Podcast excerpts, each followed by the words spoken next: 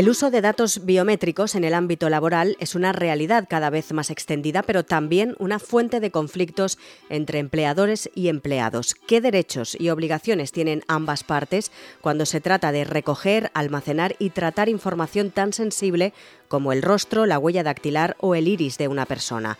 Qué límites y garantías existen para proteger la intimidad y la dignidad de los trabajadores y sobre todo qué consecuencias puede tener para una empresa el incumplimiento de la normativa sobre protección de datos.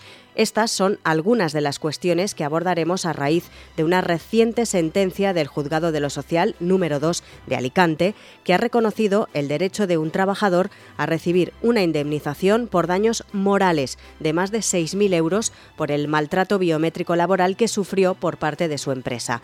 Esta utilizaba un sistema de reconocimiento facial para controlar el acceso y el fichaje de sus empleados sin su consentimiento ni información previa. Se trata de un caso pionero en España que podría sentar un precedente para futuras reclamaciones. Hoy en Plaza al Día, la biometría, un arma de doble filo para el control laboral.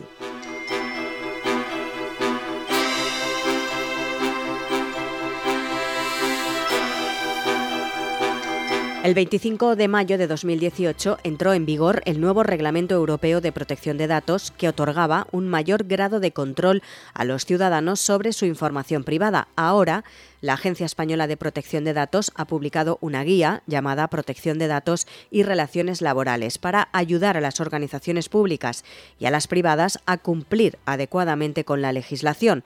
Lo que ha cambiado es el criterio de la agencia sobre la huella dactilar y el reconocimiento facial y que las empresas ya no necesitan obtener el consentimiento explícito de los empleados para recopilar y procesar sus datos biométricos. Saludamos a Jorge García Herrero, es abogado y delegado de protección de datos. Señor García, muy buenas. Muy buenas. Empecemos hablando por esta guía que ha puesto un poco, podemos decir, de la noche a la mañana en situación de incumplimiento por infracción muy grave a miles de empresas españolas. Pero, en primer lugar, señor García, ¿qué papel juega sobre todo la Agencia Española de Protección de Datos en la supervisión y el control de los tratamientos de datos biométricos en el ámbito laboral, que es de lo que estamos hablando? Bueno, la Agencia de Protección de Datos tiene la competencia para aplicar eh, el Reglamento General de Protección de Datos y la Ley Española de Protección de Datos y detectar cuando hay un incumplimiento y sancionarlo. Y eso comprende no solo el ámbito laboral respecto a los trabajadores, sino el ámbito de la vida diaria de todos los, es decir, protege frente a los incumplimientos de la normativa a todos los ciudadanos y en este caso concreto a los trabajadores en el contexto laboral. ¿Qué opinión le merece la sentencia del Juzgado de lo Social número 2 de Alicante que reconoce la indemnización del trabajador por maltrato biométrico laboral?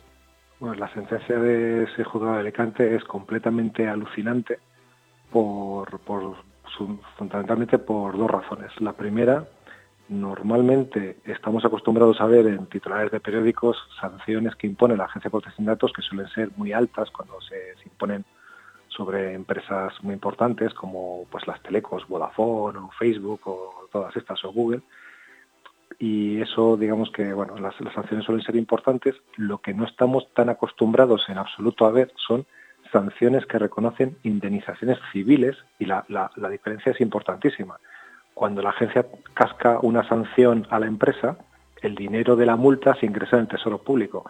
En cambio, cuando lo que se reclama es una indemnización civil al juzgado y el juzgado te la concede, el dinerito va al bolsillo del, interesado. Como, como, como verás, eh, la, diferencia es clave. Y hmm. normalmente en el ámbito de la protección de datos personales, en general en Europa no se han visto sanciones abultadas, ni mucho menos, pero es que en España en particular las indemnizaciones por daño moral, por daños y perjuicios en temas de intimidad, honor, propia imagen y protección de datos son o inexistentes o muy bajas. Lo único que está más o menos este, establecido en unas cantidades de miles de euros es cuando te eh, inscriben indebidamente en un fichero de morosos. Entonces, ver cómo un juzgado de lo social reconoce 6.251 euros a un trabajador por una infracción eh, idéntica a las que a las que se han puesto ahora en la picota con la nueva guía de la Agencia de Datos es una cantidad absolutamente eh, llamativa. Y, bueno, y que podía ser peor, ¿no? Dentro de lo que de lo que es esa sentencia y de esa indemnización de seis mil y pico euros, aún podía haber sido más elevada, ¿no? Esa, esa indemnización. Mm, sí, porque la, digamos que el juzgado de Alicante hace una cosa. Eh, yo no soy yo no soy laboralista. A mí el derecho laboral me parece un galápago porque tiene cosas muy extrañas desde la desde, desde el punto de vista de, otras eh, materias o de, otras disciplinas jurídicas. Lo que hace el juez de lo laboral y, por lo que me han explicado compañeros, este criterio está consolidado, está ratificado por el Tribunal Supremo, es eh, ver el incumplimiento que se ha producido a la luz de la LISOS, de la Ley de Infracciones Laborales, ver la sanción que se impone a una empresa por incumplir, o sea, por incurrir esa infracción, y esa misma cantidad es la que se reconoce como, como daño moral al trabajador. Eh, eso, desde el punto de vista jurídico, en otras materias es demencial. Eh, pues, siguiendo el mismo criterio, siguiendo el mismo criterio, si yo denuncio a una empresa y la Agencia de Protección de Datos, qué decir, no como trabajador, si la Agencia de Protección de Datos impone una sanción de 400 millones de euros a Facebook, como ha pasado este mismo año, por esa misma regla de tres, yo reclamando ante un juzgado de lo civil diciendo, oiga, mire, me han puesto una sanción de 400 millones, quiero mis 400 millones como indemnización. Eso es una cosa que no sucede así en absoluto. Tú tienes que acreditar y probar los daños y perjuicios que se te han causado y entonces tú dices, esto yo lo estimo en no sé cuánto dinero y el juez lo que suele hacer es moderar esa indemnización y poner una cantidad que casi siempre es mucho más baja atendiendo a bueno pues a, los criterios del, juez. Ese es, el, ese es el tema. Y a tu pregunta, pues sí, esa ley de infracciones laborales prevé una serie de circunstancias agravantes y, entiendo que si hubiera concurrido alguna de ellas, pues el juez de, lo laboral hubiera cascado una indemnización civil aún, aún, aún más grande. Decíamos que esa sentencia de, Alicante reconoce la indemnización al trabajador por maltrato biométrico laboral. Pero, ¿qué es exactamente eso, ese maltrato biométrico laboral y cómo afecta en este caso a los derechos fundamentales de los trabajadores? Bueno, eso de maltrato biométrico laboral es una chorrada que me inventé yo para sacar un titular sonoro de mi, página web. Y no es lo que dice la sentencia. La sentencia lo que dice es que se ha infringido la normativa de protección de datos. O sea, lo que hay es una infracción de la normativa de protección de datos en el tratamiento, en el tratamiento de los datos del trabajador. Concretamente lo que hizo esta empresa puede decir, vamos a poner este nuevo sistema de cámaras eh, que va a captar vuestra imagen eh, con el objetivo, si no recuerdo mal, de utilizar vuestras imágenes para promocionar en redes sociales la actividad de la, mm. de la empresa. Sin avisar, claro, a los trabajadores les pidió el consentimiento para eso. Pero si tú pides el consentimiento con esa finalidad, tú solo puedes eh, realizar el tratamiento cuyo finalidad has consentido. No puedes utilizarlo para otras finalidades. Entonces la denuncia es porque de alguna forma el trabajador se enteró de que esas cámaras también, mediante reconocimiento facial, lo que hacían era eh, eh, realizar el control de cumplimiento de jornada, lo que se llama control de fichaje. y eso se hacía mediante el reconocimiento facial, eso es un tratamiento biométrico que está prohibido por, por la norma y cuando tú realizas un tratamiento biométrico prohibido, que es el que se dirige a, identificar unívocamente la identidad de una persona, tienes uno que acreditar que ese tratamiento es necesario que se haga efectivamente por tratamientos biométricos y dos, tienes que tener una base legal. Si no tienes esas dos cosas, eh, eso ya era antes de, de, la nueva guía de la agencia, te podían sancionar y ahora es mucho más difícil porque la guía lo que ha hecho ha sido endurecer los, los criterios, prácticamente imposibilitarlos, eh, para que la empresa pueda hacer estos tratamientos biométricos y cumplir. Y eh, en general, ¿las empresas son conscientes de, de, todo ello o algunas son conscientes? Pues, pues, eso es una buena pregunta para las empresas, porque entiendo que, habrá un mix de, de razones. Por una parte, este tema es complicado de entender y complicado de explicar, ¿vale? Es complicado explicar a la gente que una cámara de videovigilancia que solo capta tu imagen no es un dato biométrico, que tiene que haber un tratamiento técnico eh, especialmente dedicado a identificarte de acuerdo con tus características biométricas, bien por imagen, por huella dactilar, pero también puede ser por la forma de escribir el ordenador, por tu forma de caminar, por, por tu iris, por, por un montón de cosas, ¿vale?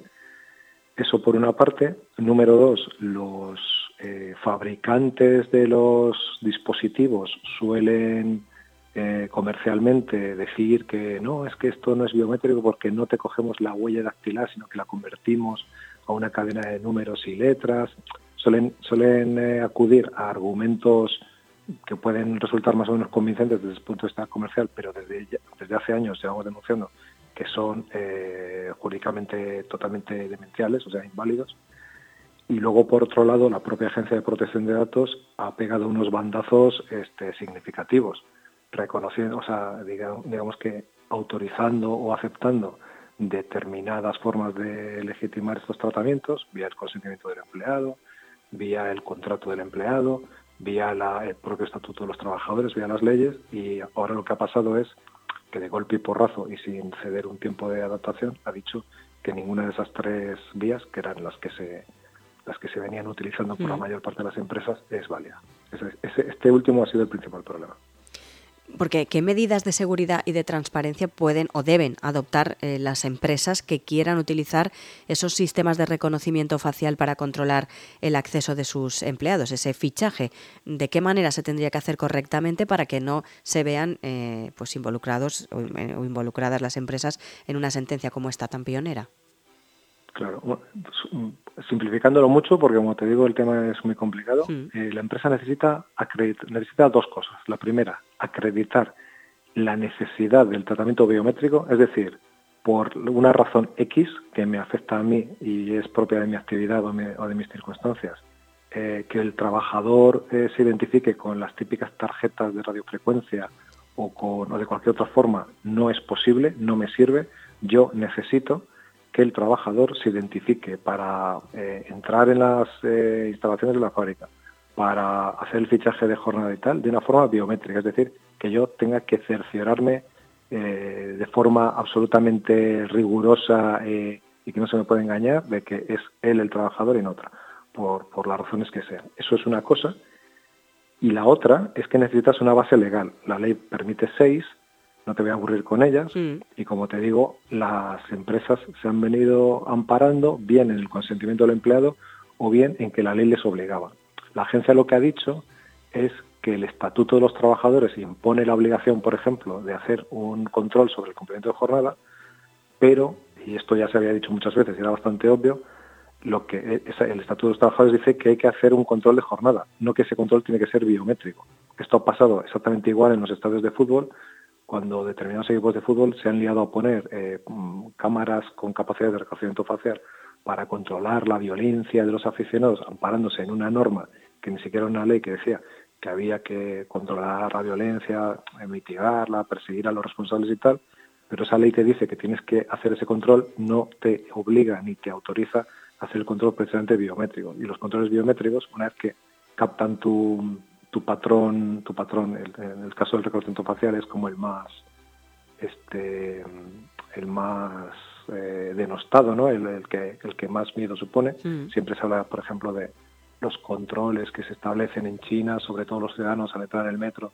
Están las cámaras y tal, si te portas mal, si haces algo en contra del, del régimen, etcétera, como tienen todos tus datos y te tienen controlado por cómo te mueves, por la cantidad de cámaras que hay, por el móvil, etcétera, te, quitan, entre comillas, derechos como el de acceder al transporte público, etcétera.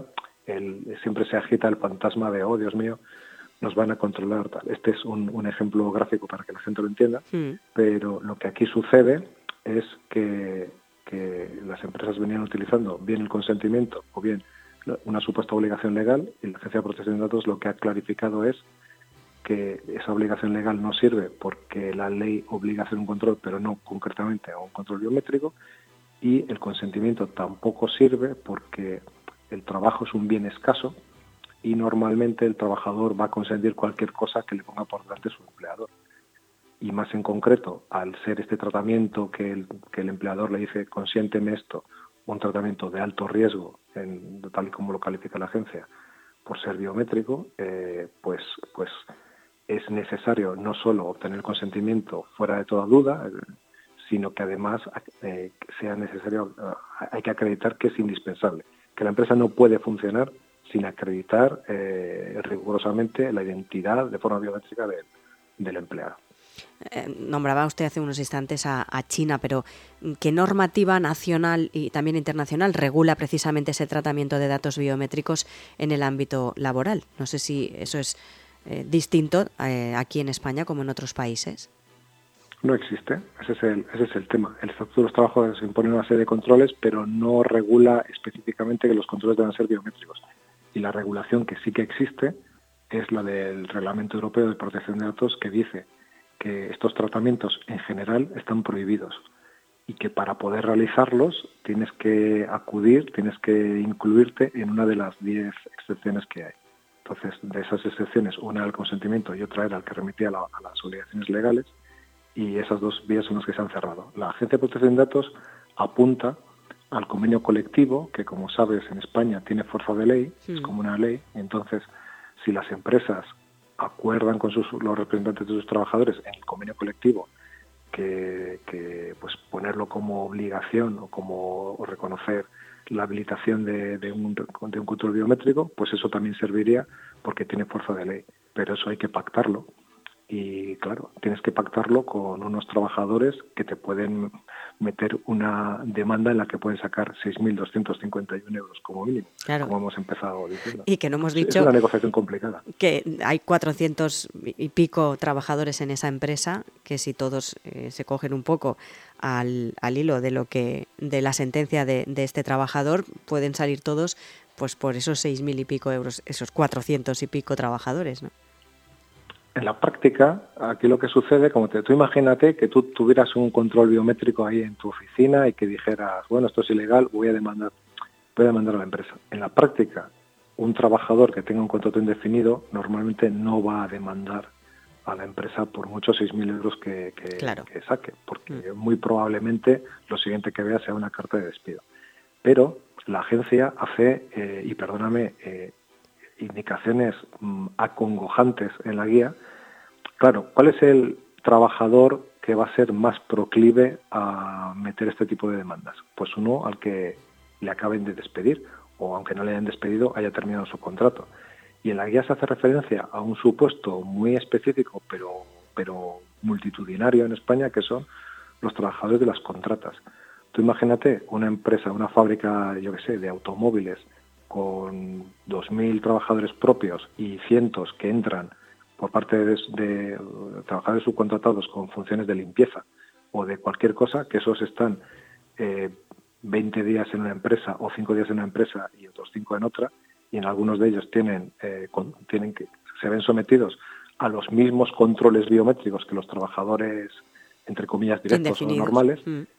indefinidos, ese colectivo sí que le veo yo eh, perfectamente capaz, ¿no? O proclive o que tiene un incentivo claro a meter una demanda contra esa empresa que ha hecho un tratamiento que ahora se revela ilegal de sus datos personales y que le da exactamente igual no volver a trabajar por ahí porque es que no es su, no es su jefe.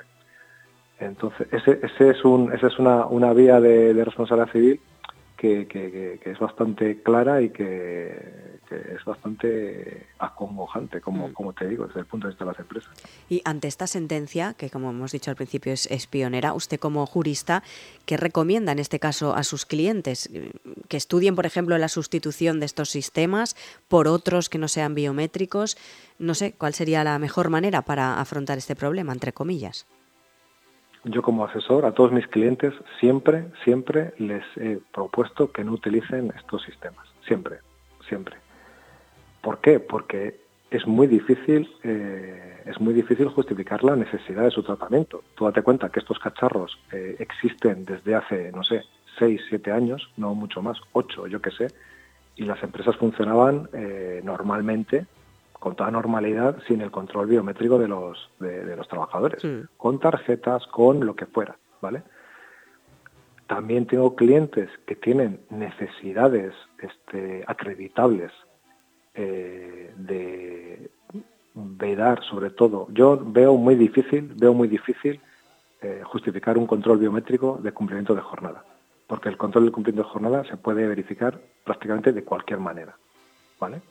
Que pueda haber este, corruptelas o que pueda haber los típicos, imagen de, ah, yo vi un funcionario que llevaba las tarjetas de cinco y pasó su tarjeta y las de otros cinco compañeros como si hubieran fichado y mm. eso no se puede tal. Bueno, quiero decir, este es un tema únicamente, única y exclusivamente de acreditar la necesidad, acreditar que el tratamiento o que el control sea indispensablemente biométrico. Si tú consigues acreditar eso, tienes la mitad del partido ganado. La otra mitad es buscar la base, la base legal, ¿de acuerdo? Entonces, creo que si puedes acreditar la necesidad, y solo lo vas a poder hacer no para todos los trabajadores y no para todas las áreas de, la empresa, vas a poder hacerlo. La dificultad consiste en ligar o en atar esa necesidad con una base legal adecuada de las que te ofrece el, reglamento. Por último, señor García, eh, hablemos un poco a corto plazo, pero ¿qué tendencias y desafíos se plantean en el futuro respecto precisamente al uso de esos datos biométricos en el ámbito laboral? ¿Hacia dónde vamos? Bueno, yo quiero pensar que la agencia, eh, la agencia de protección de datos, después de sacar esta guía y después de no dar un tiempo de adaptación, quiero pensar, o sea, digamos que la agencia no se distingue por, intentar tirar abajo eh, sectores económicos enteros. Entonces, eh, la agencia tiene una mm, opción que le permite la ley, que además ha sido una cosa, una reforma que se introdujo este año, que es, en lugar de abrirte un procedimiento sancionador y cascarte la, la sanción directamente, decirte, mira, estás haciendo esto mal, te hago un apercibimiento y si regularizas esto que estás haciendo mal, eh, vamos a solucionar esto sin ponerte una sanción. Esa es una vía muy eficaz, te puedes imaginar, cuando te llega una cartita de la agencia diciendo esto, la tendencia natural es hacer lo que te dice la agencia, porque si no, lo siguiente es una sanción pues, pues importante. Eso por la parte de la agencia, lo que me abre muchas más incógnitas es qué va a pasar desde el punto de vista de estas indemnizaciones por daño moral que, que se pueden solicitar y obtener en, la jurisdicción laboral. Esta, mm. esta parte me parece mucho más preocupante porque, como has dicho, en el caso este de la sentencia de Alicante, la empresa esta creo que tenía 400 trabajadores. 470, multiplica 400, pues multiplica 400 por 6.000 euros y a ver qué empresa soporta ese tipo de, indemnizaciones que, como te digo, aparentemente son automáticas una vez una vez se, verifica el incumplimiento. Y con la guía es, vamos, quiero decir que es que es muy difícil cumplirlo. Pues Jorge García, abogado y delegado de protección de datos, gracias por estar con nosotros y por explicarnos sobre todo pues este asunto tan complejo que como hemos dicho al inicio es difícil de, entender, pero creo que más o menos hemos entendido a la perfección qué supone y qué supondría para un futuro a corto plazo. Gracias por acompañarnos. eso espero. Muchas gracias a vosotros.